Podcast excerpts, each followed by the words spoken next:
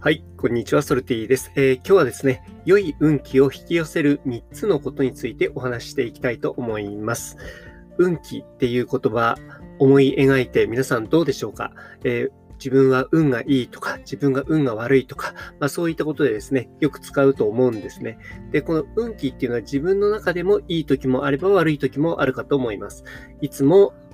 同じようなことをやっていても、同じようにえー、いいことを引き寄せる時もありますし、逆で、えー、何をやってもうまくいかない時もある。まあ、そういった時期もあるかなというふうに思います。僕自身もですね、やっぱりそういう時期っていうのはあると思うんですね。まあ、バイオリズムみたいなものがあるなというふうに思うんですけれども、でもその中でもですね、良い運気を引き寄せるために自分自身でできることっていうのもたくさんあるかなというふうに思っています。まあ、その中で、えー、良い運気を引き寄せる3つのことということについてね、えー、今日はお話ししていきたいと思います。それではですね、まず1つ目からお話ししていきたいと思うんですけれども、1つ目はですね、まず毎日の習慣を変えるということですね。えー、この毎日の習慣を変える。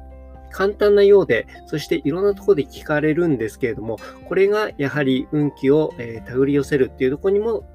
大きな影響を及ぼすんじゃないかなというふうに思っています。やっぱり運気を、え良くするっていう、まあ、運気を引き寄せるっていうためにもですね、毎日の生活が怠惰だったりですとか、雑だったりとかすると、なかなかそういった運気っていうのはいい方向に向かないんですね。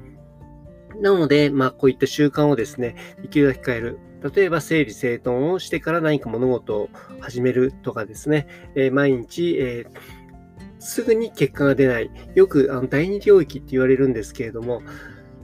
急ではないけれども重要なこと、そういったものをですね、一度自分の中で明確化してみて、そしてそれをやってみる。まあ、そういった習慣を身につける。そういったことをですね、意識するっていうことだけでも全然違うかなというふうに思っています。で、二つ目ですね。えー、つ目は人生のラベルを変えるということですね。えー、ラベル、えー、人生がどういうこと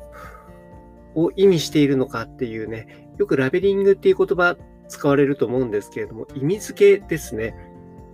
もう人生で起きている出来事っていうのは変わらないんですけれども、それをどういうふうに見るのか、どういうふうにラベリングするのかっていうところでもう全然変わってくると思うんですね。で、そのラベルを変えるっていうことをですね、自動的にできる方、まあそういったことを意識してできる方、まあ、そういった方が、えー、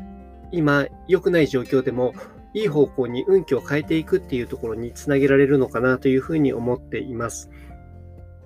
なのでね、えー同じような出来事があっても幸せそうにしている人とそうじゃない人っているかと思うんですけど、これはもうう物の見方、そのラベルの付け方、それで、えー、全然変わっていると思うんですね。なので、えー、運気を引き寄せるためにも、このラベルを変えていくことによって、まあ、運気自身も、えー、上がっていくのかなというふうに思っています。で、3つ目はですね、覚悟を決めるっていうことですね。これ結果的にはですね、えどうしたいのかって言った時に、でもって言ってるようでは、神様も味方してくれないっていうところがありまして、うん、やるって言ったらですね、それについても腹を決める。そして、えー、自分自身が腹を決めたらですね、行動っていうのもね、必然的に変わってくると思うんですね。この覚悟を決めるっていうのが、もう非常に重要。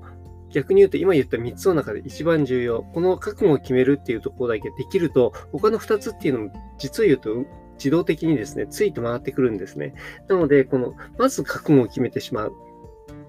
それによって、えー、大きく人生が変わってくる。そして運気も、えー、大きくいいものを手繰り寄せる、引き寄せるっていうところにつながってくるのかなというふうに思っています。